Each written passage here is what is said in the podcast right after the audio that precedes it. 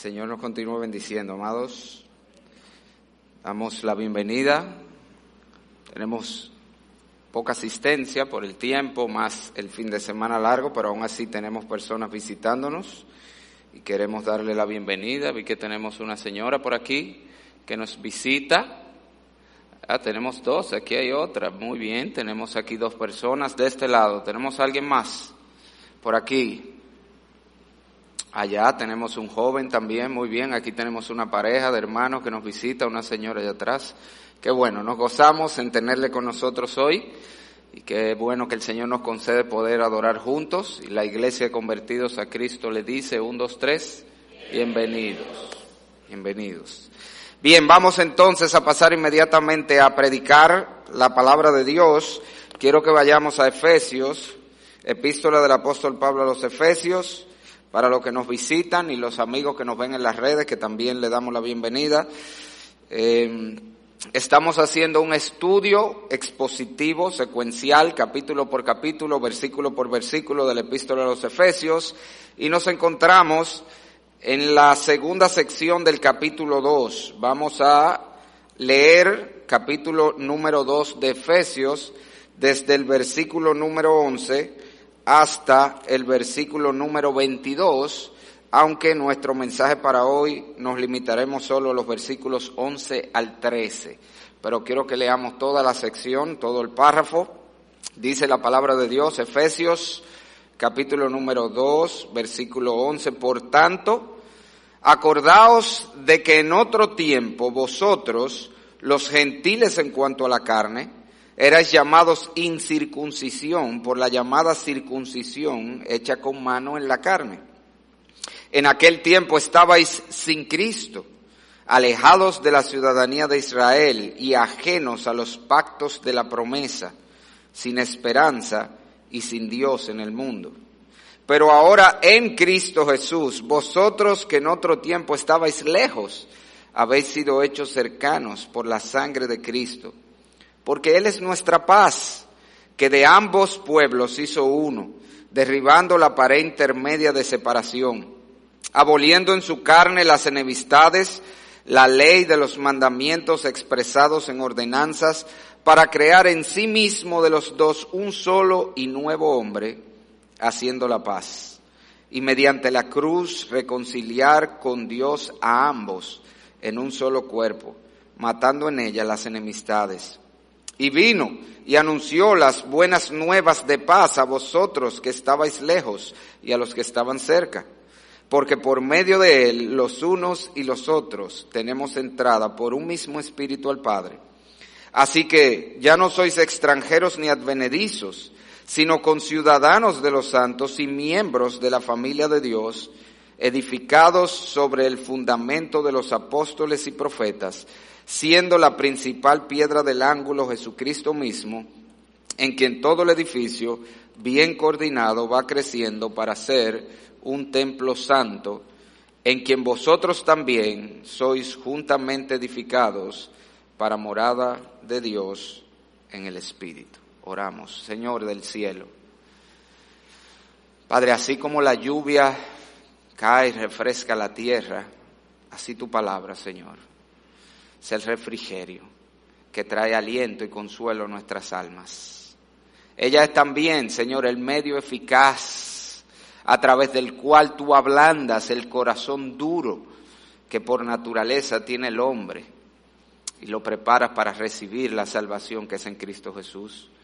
nuestro anhelo, nuestro ruego en esta mañana es que así tú lo hagas, Señor. Que en cada corazón, conforme a su necesidad, algunos para salvación, otros para edificación, para estímulo, para fortaleza, para ánimo, pero que tú obres, Señor, en cada uno y que todos salgamos de este lugar conscientes de haber oído tu voz. Haz esa obra que solo tú puedes hacer a través de tu Espíritu, utilizando tu palabra. En el nombre de Jesús. Amén. Una razón por la que muchas personas rechazan o al menos postergan el responder al llamado del Evangelio a salvación es porque con frecuencia no le ven relevancia al Evangelio o a lo que Cristo le ofrece para esta vida y este mundo. Ellos entienden que eh, el Evangelio o, Cristo lo único que le está ofreciendo tiene que ver con la eternidad, tiene que ver con que no voy a ir al cielo, al infierno, sino que voy a ir al cielo cuando yo me muera y como la gente entiende que de eso es que se trata solamente el Evangelio y, y en la mente transparente de ellos, ellos creen que eso es algo que está muy lejos todavía, ¿verdad? Eso es algo para considerarlo cuando yo esté más viejo, cuando yo esté acostado en un lecho de muerte, ya que yo sepa que me voy a ir. Y atento a eso, postergan con frecuencia esa decisión. Y esa manera de pensar tiene, tiene serias faltas. La primera y más seria de ellas es que los hombres no alcanzan a entender que nosotros vivimos al borde de la eternidad en todo momento. O sea, eh, eh, es una ilusión humana el creer que la muerte está lejos, que la eternidad está muy lejos de nosotros. Sí, en muchos casos será así, pero todos nosotros conocemos gente que ha muerto súbitamente. De hecho, millones de personas en el día de hoy van a morir de manera súbita e inesperada. Y muchos de ellos posiblemente se les predicó el Evangelio y dijeron, sí, yo lo voy a aceptar, pero yo lo voy a aceptar después sin saber que no había un después, que ya su partida de este mundo era inminente. Así que, aun si lo que Cristo ofrece, aun si lo que se le ofrece al pecador por medio del Evangelio es solo la seguridad de vida eterna, la seguridad de salvación después de la muerte, aún así, esa sería su necesidad más inminente. Es algo que tienen que hacer con urgencia. porque Porque en cualquier momento podemos entrar en esa eternidad. Sin embargo, otro error de esta forma de pensar que posterga la venida a Cristo es que falla en entender que lo que Cristo ofrece al hombre no solamente se limita a la eternidad y la vida ultratumba. No, nuestro Señor Jesucristo, como siempre he dicho, vino a darle a los hombres la mejor vida que puedan tener aquí y después de eso vida eterna. Que mucha gente cree que como funciona esto es, tú tienes que convertirte a Cristo, malpasar aquí, tener una vida amargada aquí para poder tener esperanza de vida eterna. No es así como funciona. Cristo vino a darnos vida y vida en abundancia, dice la Biblia. La mejor vida que pueda tener un ser humano es la vida en Cristo. Y después de esa vida aquí en Cristo, la vida más abundante, entonces la vida eterna. Y de eso precisamente es que nos habla este pasaje. El apóstol Pablo está describiendo en este texto, en esta segunda parte del capítulo 2, de lo que se trata venir a Cristo en este mundo. Cómo Cristo cambia, afecta el estatus, la condición de un individuo en este mundo. Si usted mira el versículo 12, el versículo 12 comienza diciendo, en aquel tiempo estabais sin Cristo y termina diciendo, en el mundo. Y él te da cuatro cosas allí que caracterizan la vida del hombre sin Cristo en este mundo. Eso es lo que él está describiendo. Si lo queremos poner en términos más llanos, la terrible condición en que se encuentra el hombre sin Cristo en este mundo y cómo entonces nos dice en el versículo 13, por medio de Cristo esa condición es revertida. Ahora, esto es un poco más complejo. Miren, este pasaje es bastante complejo en general eh, Martin Lloyd Jones predicó 20 mensajes, solo de esos eh, 11 versículos que tenemos allí. Yo pretendo hacerlo en tres mensajes, todo ese pasaje, lo que él hizo en 20.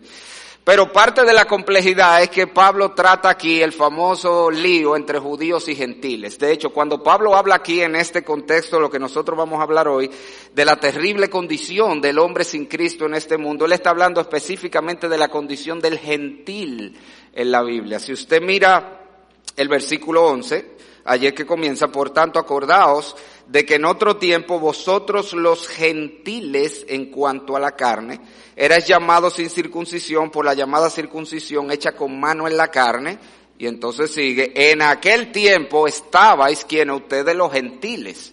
¿Quiénes son los gentiles? Para los que son más nuevos en esto y no saben la Biblia, el gentil es todo el que no era judío. Ese es el punto. En la Biblia, hasta el Antiguo Testamento, habían dos categorías de personas, el judío y el gentil.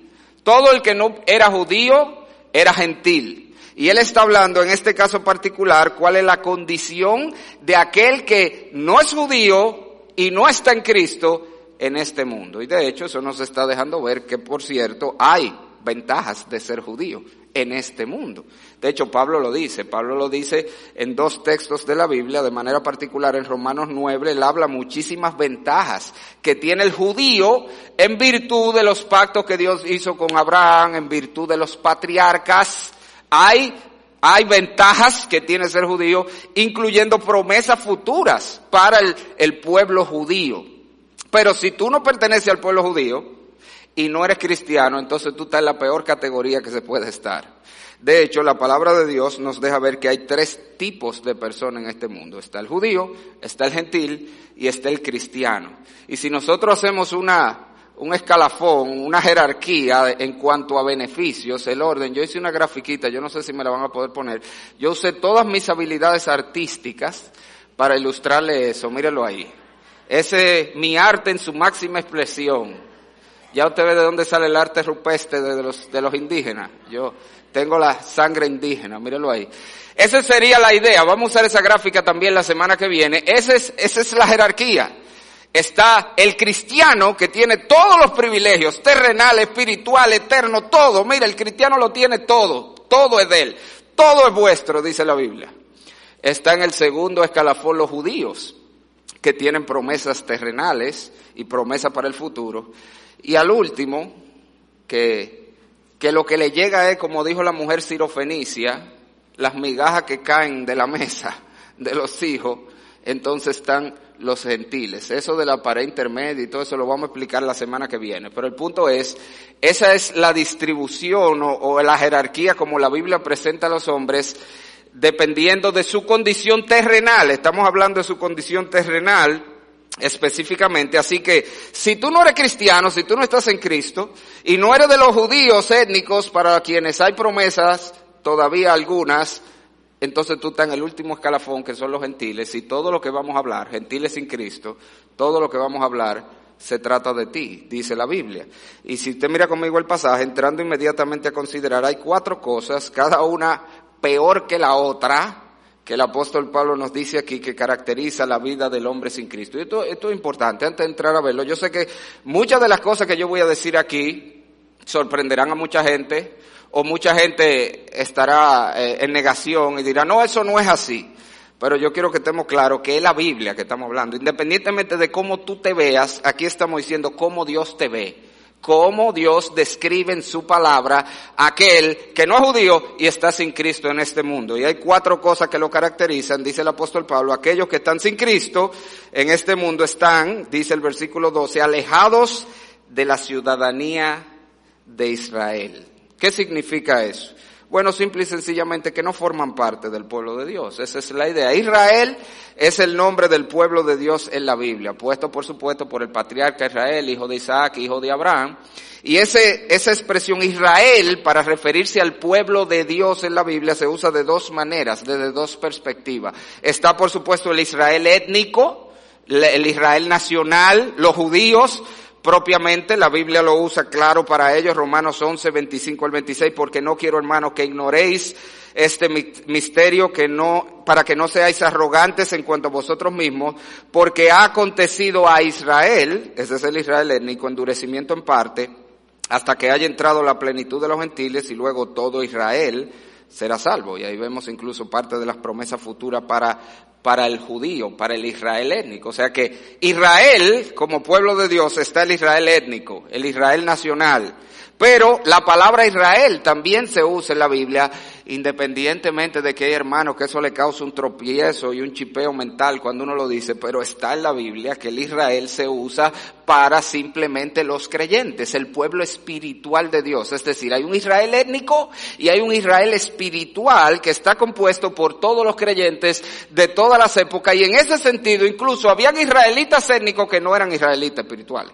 Y Pablo lo dice textualmente así, en Romanos 9, versículo 6, no que la palabra de Dios que haya fallado, oiga esto, porque no todos los que descienden de Israel son israelitas. O sea, el mismo que habla en el versículo 11 de Israel nacional, aquí dice, no todos los que estaban en el Israel nacional son israelitas en este sentido que yo estoy hablando aquí.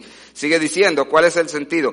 Ni por ser descendientes de Abraham son todos hijos, esa es la idea, sino en Isaac te será llamada descendencia. Esto es, no los que son hijos según la carne son hijos de Dios, ese es el punto. Todos los israelitas pertenecían al pueblo nacional étnico de Dios, pero no todos eran parte del pueblo espiritual de Dios. No todos eran hijos de Dios, eso es lo que le está diciendo, sino que los hijos de Dios son los hijos según la promesa que son contados como descendientes, es decir, los de la fe, eso es lo que le explica.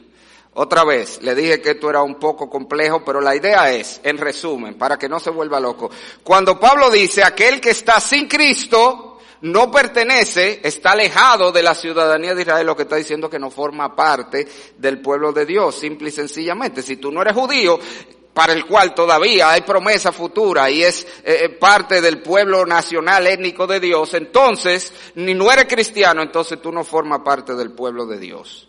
¿Y por qué eso es importante? Bueno, porque como le dije, la mayoría de la gente cree que parte del pueblo de Dios. La gente habla de que hay de todo en la viña del Señor. ¿Usted no ha visto? La gente cree que todos pertenecemos a la viña del Señor. ¿Usted cree? No, la viña del Señor es su pueblo y no todo el mundo forma parte del pueblo de Dios. Todavía más, la gente suele pensar que todos son hijos de Dios. ¿Cuál es el nombre más común que usa la gente para referirse a Dios? La gente sin Cristo. ¿Cuál es? Papa Dios. No, no, porque Papa Dios esto y Papa Dios aquello. Óyeme bien, la Biblia está diciendo, si tú estás en Cristo, no solamente que tú no eres hijo de Dios, y lo dice claro en, Juan capítulo 1, los que tienen el derecho de llamarse hijos de Dios son los que han sido adoptados por medio de Jesucristo. Pero no solamente que tú no tienes el derecho de llamarte hijo de Dios, tú ni siquiera calificas para ciudadano del reino de Dios. Tú ni siquiera eres parte de su pueblo. Eso es lo que la Biblia está diciendo. Es seria la condición del hombre sin Cristo. Y te la voy a complicar un poquito más. Cuando la Biblia dice que no somos parte sin Cristo del pueblo de Dios, ¿qué es lo que está diciendo que son? ¿Usted se acuerda de ese famoso pasaje donde el Señor dijo, el que no es conmigo, es contra mí? ¿Tú oíste eso? El que no está con, de mi lado, conmigo, en mi pueblo, entonces es del otro lado que está, en el otro bando. Aquí nada más hay dos bandos, señores. Nada más hay dos bandos. Nada más hay dos cuadras. ¿Quién llegó a ver la lucha de Ya Veneno? Que estaba la cuadra técnica y la cuadra ruda, ¿verdad? Estaba la cuadra de Ya Veneno y estaba la cuadra de Relámpago Hernández. Nada más había esas dos. Entonces tú tenías dos opciones. O tú estabas con Ya Veneno en la cuadra técnica o estabas con Relámpago Hernández en la cuadra ruda. No había otra. Así mismito pasa aquí. Tú eres del pueblo de Dios, o óyeme bien, esto es fuerte, pero es así, o tú eres del pueblo del diablo, tan sencillo como eso. Eso es fuerte, eso le choca a la gente cuando tú se lo dices, pero es lo que dice la Biblia. Si tú no estás en Cristo, que te hace parte, miembro, ciudadano, de hecho lo vamos a ver más adelante en el versículo 19, así que ya no sois extranjeros ni benedizo, sino con ciudadano de los santos. Fíjese que habla de los santos, del pueblo espiritual de Dios. Cristo nos une a ellos. Pero si tú no estás en Cristo, tú eres del pueblo del diablo. Oye como lo dice la Biblia más claramente.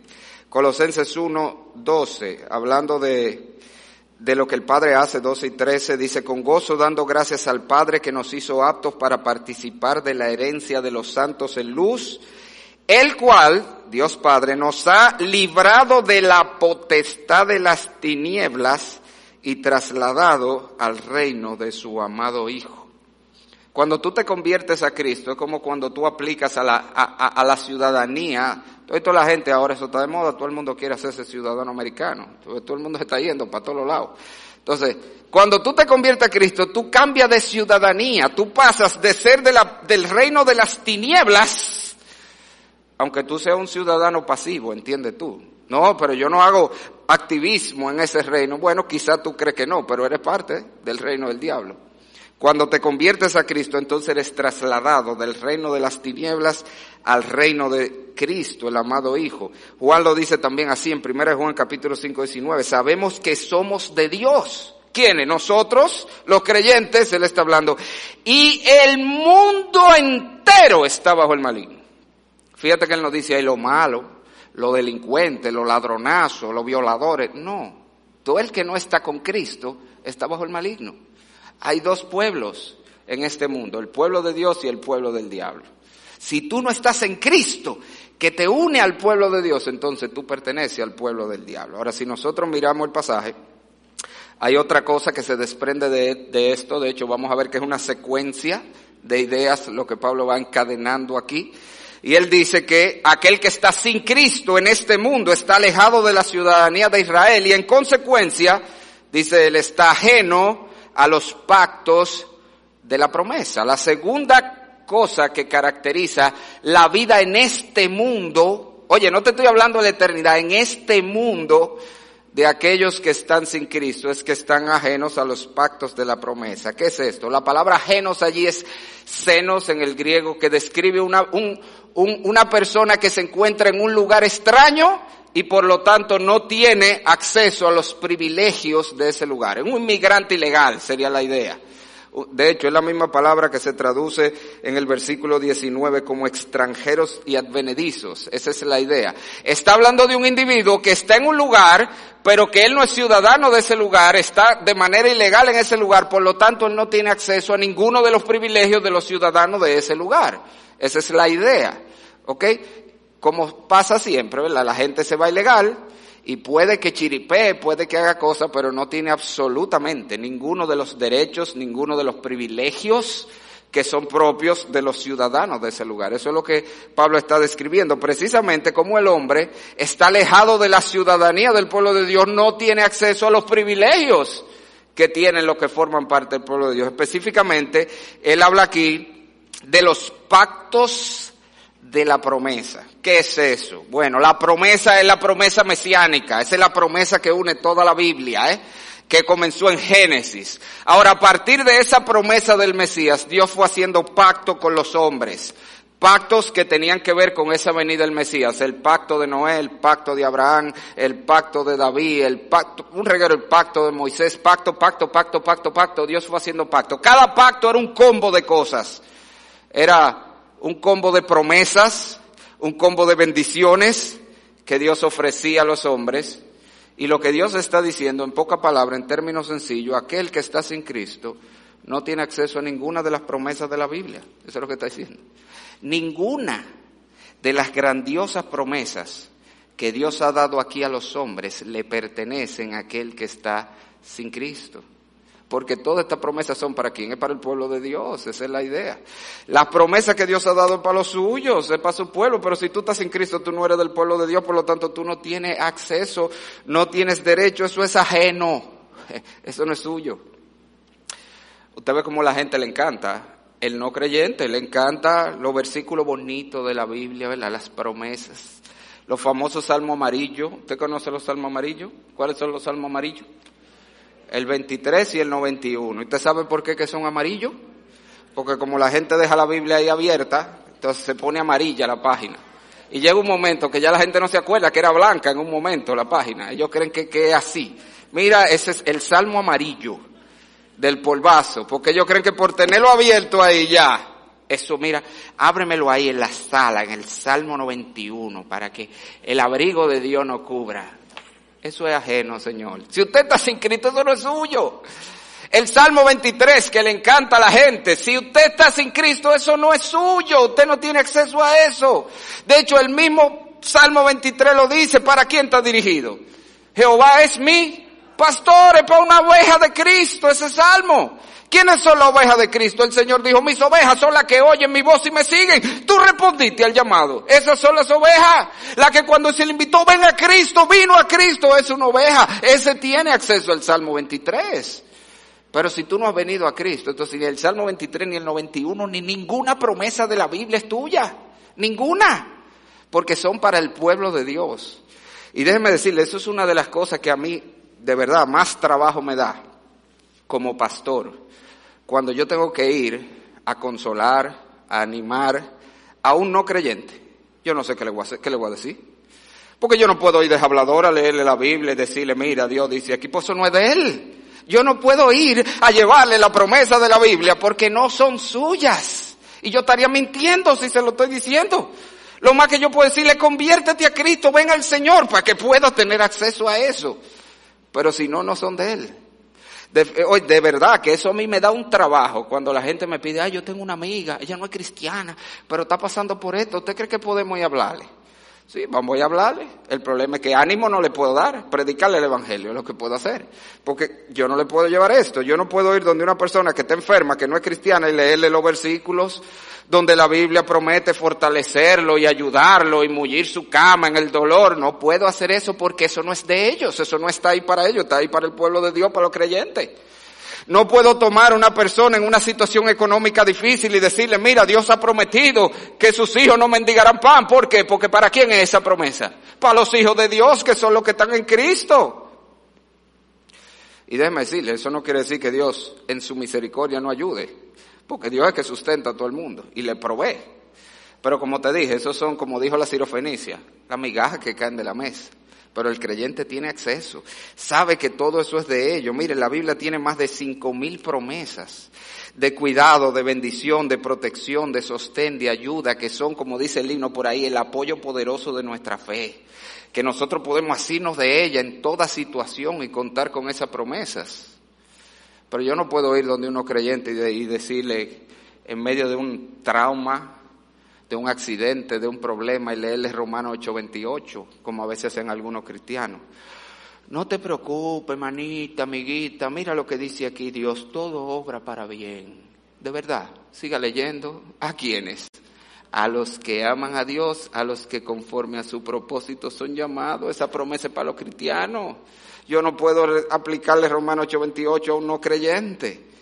Todas las promesas de Dios son para el pueblo de Dios. Así que la condición del hombre sin Cristo es que vive en este mundo como un enemigo de Dios. De hecho, si todavía usted no estaba tan convencido, eh, cuando leímos allí, yo no sé si usted vio versículo 16, este texto lo deja claro, que esa es la condición.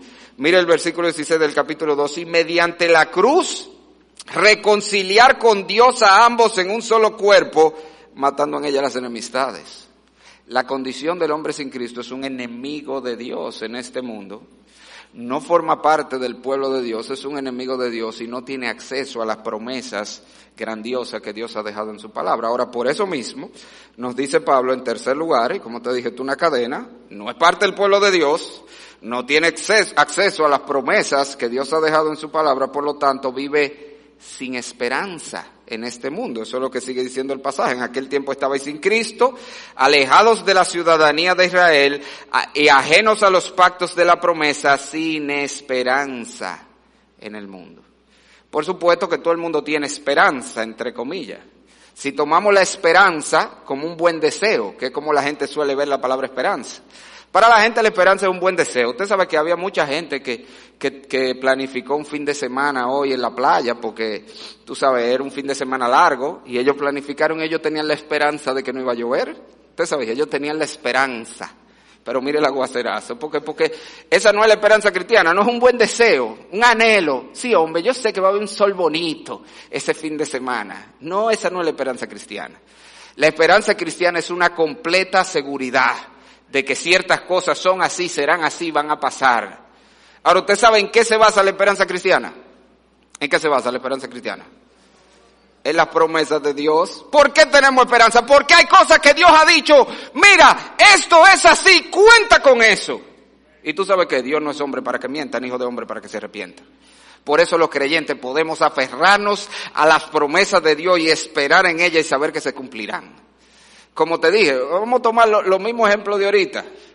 Oye, yo fui una vez donde unos hermanos se quedaron sin trabajo, todo el mundo en esa casa.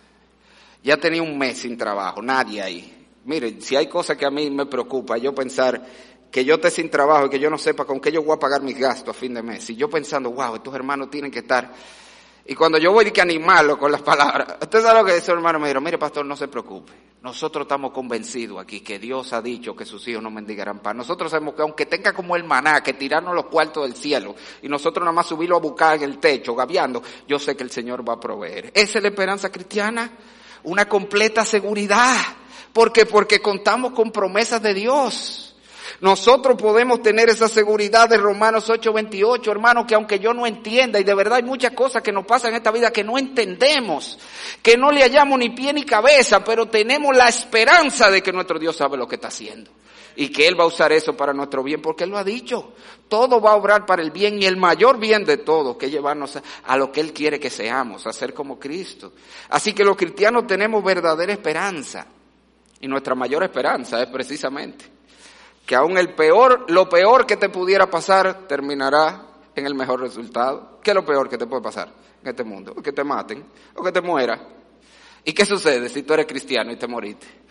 Morir es ganancia, dice la Biblia, vamos a la presencia del Señor. O sea que mire lo que es la vida cristiana, es una vida con esperanza, es una vida con seguridad, es una vida donde sabemos que no estamos a nuestra cuenta, estamos en manos de nuestro Dios que cuida de nosotros, que nos lleva todo el camino y que se asegurará de que lleguemos a la gloria eterna para disfrutar de Él para siempre. Esa es la vida cristiana, pero el que está sin Cristo no tiene esperanza.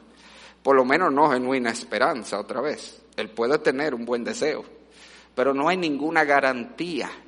El cristiano tiene garantía. Esa garantía son las promesas de un Dios fiel, la promesa de un Dios que no miente. Ahora, si miramos el pasaje, el apóstol Pablo nos dice finalmente, ¿qué significa que tú estás sin Cristo en este mundo? Bueno, que estás alejado de la ciudadanía de Israel. No eres del pueblo de Dios, eres un enemigo de Dios, eres de la banda contraria. Significa que estás ajeno a los pactos de la promesa, no tienes acceso a las promesas grandiosas que Dios ha dado a los suyos en su palabra. Significa que estás sin verdadera esperanza en este mundo. Tú no tienes seguridad de nada, no hay garantía de nada como la tienen los verdaderos creyentes, pero lo peor de todo es como él termina. Significa, en resumen, en general, que aquel que está sin Cristo está sin Dios en el mundo. Usted lo vio ahí. En aquel tiempo estabais sin Cristo, alejados de la ciudadanía de Israel, ajenos a los pactos de la promesa, sin esperanza y sin Dios en el mundo. Y esto es quizá lo más terrible. Y lo más terrible, ¿usted sabe por qué? Porque esta es una de las áreas donde los hombres más engañan. El hombre siempre le encanta creer que está con Dios. No, no, no, Dios siempre ha estado conmigo. Dios siempre me ha ayudado desde chiquitico. Bueno, esta es la Santa Biblia, mire, dice la Santa Biblia. La palabra de Dios. ¿Sabe quién es que habla aquí? Dios. Dios dice, tú estás sin Cristo, tú estás sin Dios en este mundo. Tú puedes tener tu imaginación de Dios, tú puedes creer que Dios está contigo como el muchachito chiquito cree que tiene un amiguito imaginario que habla con él y juega con él. Tú puedes tener incluso tus dioses muchos como tiene todo el mundo y todos los paganos. Pero el Dios verdadero, el Dios de la Biblia está diciendo aquí, sin Cristo yo no ando contigo.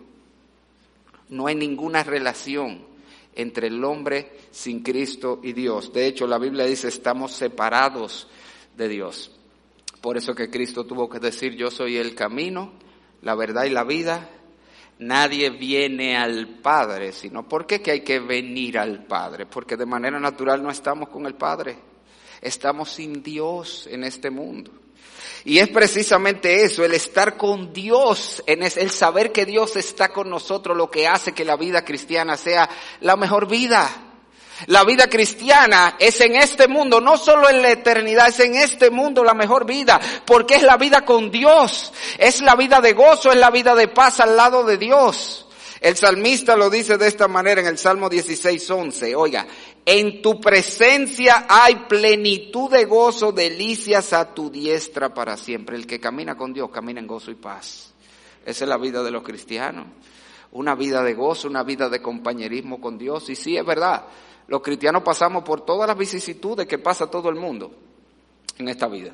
A mí me dijo alguien una vez, ¿y cuál es la ventaja? Yo no veo la ventaja entre ustedes y los que no somos cristianos. Pues yo veo que ustedes se enferman igual que nosotros.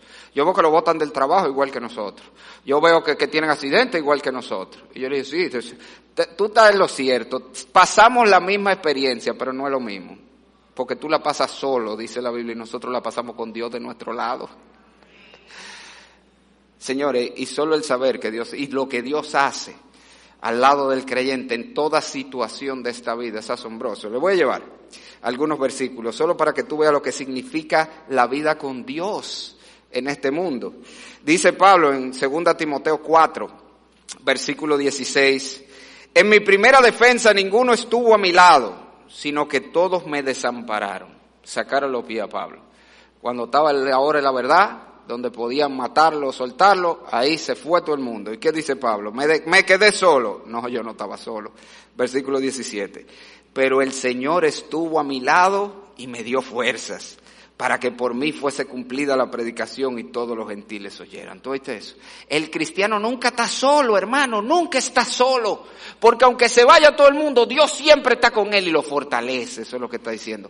Lo fortalece para hacer su voluntad. Pero si tú estás en Cristo, tú no tienes un Dios que te fortalezca. Cuando todos te abandonan, te quedaste solo, literalmente. Pero mira lo que dice el salmista en el Salmo 27, 10. Oye esto, aunque mi padre y mi madre me dejaran, con todo, Jehová me recogerá. Aunque las personas que más deberían amarme en este mundo ya no me amen, yo sé que yo tengo un Dios que siempre me va a amar. Esa es la esperanza de los cristianos. Los cristianos contamos con ese Dios. Cuando todos nos saquen los pies, cuando ya nadie nos quiera, tú siempre vas a tener alguien que te quiera, Jesucristo, el Señor. Va a ser siempre ese Señor tuyo que te ama. Oye todo lo que es Dios para los creyentes en el Salmo 18.2.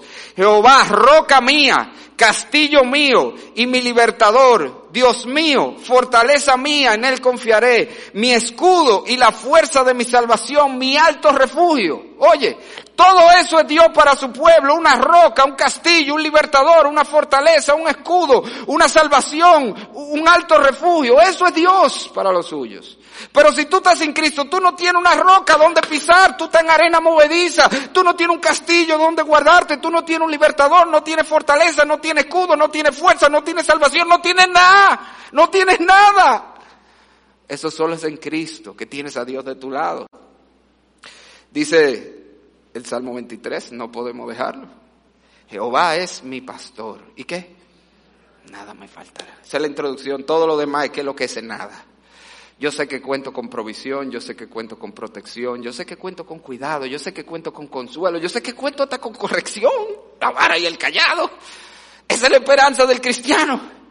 Yo sé que tengo un Dios que me llevará por todas las etapas de mi vida y en todas ellas estará allí supliendo lo que yo necesito, cuidado, protección, provisión y a veces un cocotazo. Pero qué muchacho, hasta eso nos da esperanza, señores. Hasta eso le da esperanza al cristiano. Tengo un Dios que no me va a dejar que yo me pierda. Él mismo me va a jalar a veces por las orejas que para dónde va, venga. Hasta eso no da esperanza. Ese es el Dios que tenemos, que nos va a llevar todo el camino. Estará con nosotros. Dice el Salmo 27, Jehová es mi luz y mi salvación. ¿De quién temeré? Jehová es la fortaleza de mi vida. ¿De quién he de atemorizarme?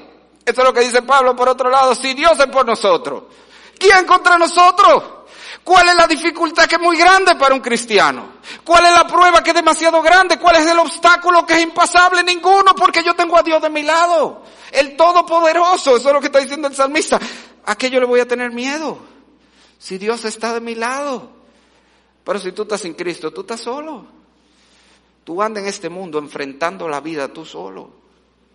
Tú no tienes ese Dios que te va a fortalecer, que va a ser tu salvación, que va a ser tu luz. Oye el Salmo 46.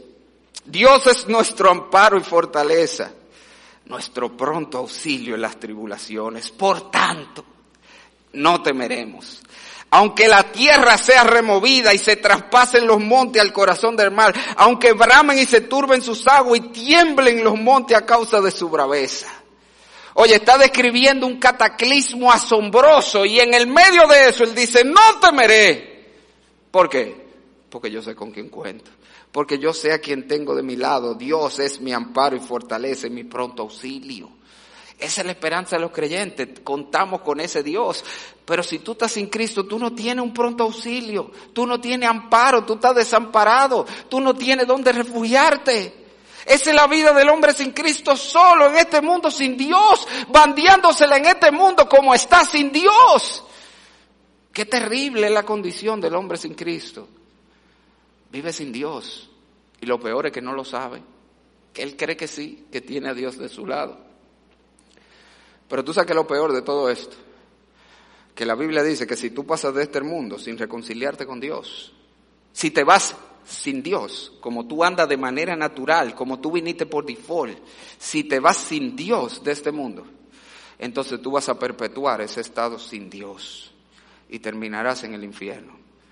Tú sabes cómo describe la Biblia la condenación. Oye lo que dice 2 Timoteo 1.9. hablando de aquellos que no obedecen al Evangelio, de nuestro, que no responden al llamado del Evangelio, lo que lo dejan para después y después les sorprende la muerte, dice, sufrirán pena de eterna perdición, excluidos de la presencia del Señor y de la gloria de su poder. Eso es lo más terrible del infierno, excluidos de Dios. El problema es que el hombre se pasa la vida rechazando a Dios y Dios diciéndole, ven, ven, ven. Yo puse a mi hijo allí para que la enemistad sea saldada, lo vamos a ver la semana que viene, para que sea pagado el pecado, lo que nos separa, para que tú puedas venir a mí. Y el hombre se pasa la vida diciéndole, no, no, no, hasta que Dios le complace el deseo. Ok, entonces tú no quieres nada conmigo, muy bien, vamos a mandarte por la eternidad excluido de mí. Y tienen lo que siempre quisieron, no tener a Dios, ahora por la eternidad. Pero tú sabes que, mi amigo, Dios te trajo hoy. Esto no es para meterte miedo, ¿eh? Esto es para decirte, tú no tienes que quedarte así. Porque tú sabes que tú puedes cambiar todo eso. Eso es lo que Pablo nos dice. Si tú miras el versículo número 13, dice, pero ahora en Cristo Jesús. esa es la condición del hombre sin Cristo en el mundo, pero en Cristo, vosotros que en otro tiempo estabais lejos, habéis sido hechos cercanos por la sangre de Cristo. Y fíjate como Pablo lo resume todo en una frase, estabas lejos, lejos del pueblo de Dios, lejos de la promesa de Dios, lejos de la esperanza que trae la promesa de Dios, lejos de Dios, pero en Cristo tú eres cercano, dice ahí, habéis sido hechos cercanos por la sangre de Cristo. Jesucristo te entra en el pueblo de Dios. Convertirte a Cristo no es solamente un ticket para entrar al cielo, es venir a ser parte del pueblo de Dios aquí. Te entregan una cédula nueva, te entregan un brincar del cielo y tú eres un ciudadano del pueblo de Dios, con todos los privilegios, con todos los derechos de un hijo de Dios. Como de hecho vamos a ver que dice Pablo en el versículo 19, somos, ya no somos extranjeros o advenedizos, sino con ciudadanos de los santos. Y dice, espérate, déjame corregirme, que eso está muy chiquito. Y miembro de la familia de Dios. Es un hijo ahora. En Cristo tú pasas de ser un enemigo a ser no solo ciudadano del pueblo, un hijo de Dios. En Cristo todas las promesas de Dios son sí, amén, dice la Biblia. Todo es tuyo, la Biblia entera es para ti, si tú estás en Cristo. Todo lo que Dios promete es tuyo. Tú puedes ir donde Dios, tú puedes ir con esa, con esa chequera al banco de Dios a decir, Señor, tú dices esto, Señor, tú dices esto. Y tú vas a tener esas bendiciones, esos beneficios que Dios tiene para su pueblo. En Cristo Jesús tú tienes verdadera esperanza. Tú sabes con quién cuentas tú puedes confiar que hay cosas que son así, serán así porque Dios la ha dicho y puedes esperar en ella, puedes apostar en ella que se van a dar. En Cristo tú tienes a Dios. Así que yo quiero invitarte, si tú estás aquí sin Cristo, no lo postergue más. Cristo no solamente te ofrece vida eterna, te ofrece la mejor vida que tú puedas tener aquí. Es la vida en Cristo, porque es la vida con Dios. Así que ¿por qué te privas a ti mismo de eso? Ven a Cristo. Él te está extendiendo la mano. Él, él, hizo ya lo que era necesario. De hecho, fíjate que el texto dice que hemos sido hechos cercanos por la sangre de Cristo. Para Dios poder entrarte a su pueblo, para Dios darte sus promesas, para Dios darte esperanza, para Dios estar de tu lado, tuvo que poner a su Hijo en la cruz. Tuvo que morir Cristo y pagar el pecado que te separaba de Dios. Ya Dios hizo lo que había que hacer. A ti solo te toca recibir la oferta. Dios ya hizo, tú no tienes que hacer más nada. Fíjate que no somos, no somos, recibimos todo esto por, por imitar la vida de Cristo o seguir los mandamientos de Cristo. Sí, eso es algo que lo vamos a hacer todos los verdaderos creyentes, pero eso no es lo que nos otorga estos privilegios. Es la muerte de Cristo. Es cuando tú reconoces tu pecado y recibes a Cristo como tu Señor y Salvador y confías en esa obra de la cruz. Y yo te pregunto, ¿tú estarías dispuesto a hacerlo hoy? Hoy es un buen día. Tú llegaste hoy sin ser del pueblo de Dios posiblemente, sin la promesa de Dios, sin esperanza y sin Dios. Pero te puedes ir de aquí siendo del pueblo de Dios, con todas las promesas de Dios, con esperanza y con Dios. Y hermano, no quiero dejar de decir una palabra, porque aunque yo he enfocado esto a los amigos principalmente, pero este texto le está hablando a los creyentes. Pablo dice, acuérdate hermano, de dónde nos sacó Dios. A veces nosotros menospreciamos nuestra vida, como que, como que los cristianos somos menos.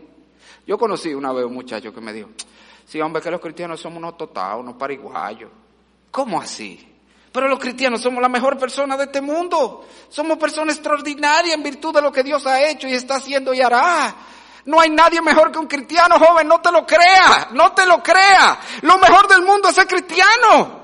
Lo mejor del mundo es ser un hijo de Dios. Lo mejor del mundo es saber que tú cuentas con Dios. ¿Por qué tú vas a cambiar eso? Dime qué te puede ofrecer el mundo.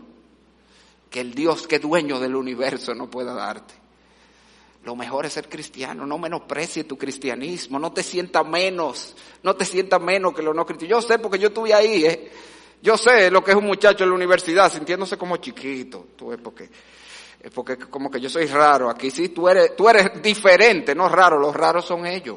Tú eres que está bien, porque tú eres que está viviendo como Dios manda. Así que no menosprecies tu cristianismo. Ser cristiano es lo mejor del mundo, señores. Ahora, por eso mismo que Pablo nos va a decir después, vivamos como la mejor gente del mundo. Porque somos lo mejor del mundo. Vamos a vivir como lo que son lo mejor del mundo. Amén. Padre bueno. Gracias, Señor. Gracias por Cristo.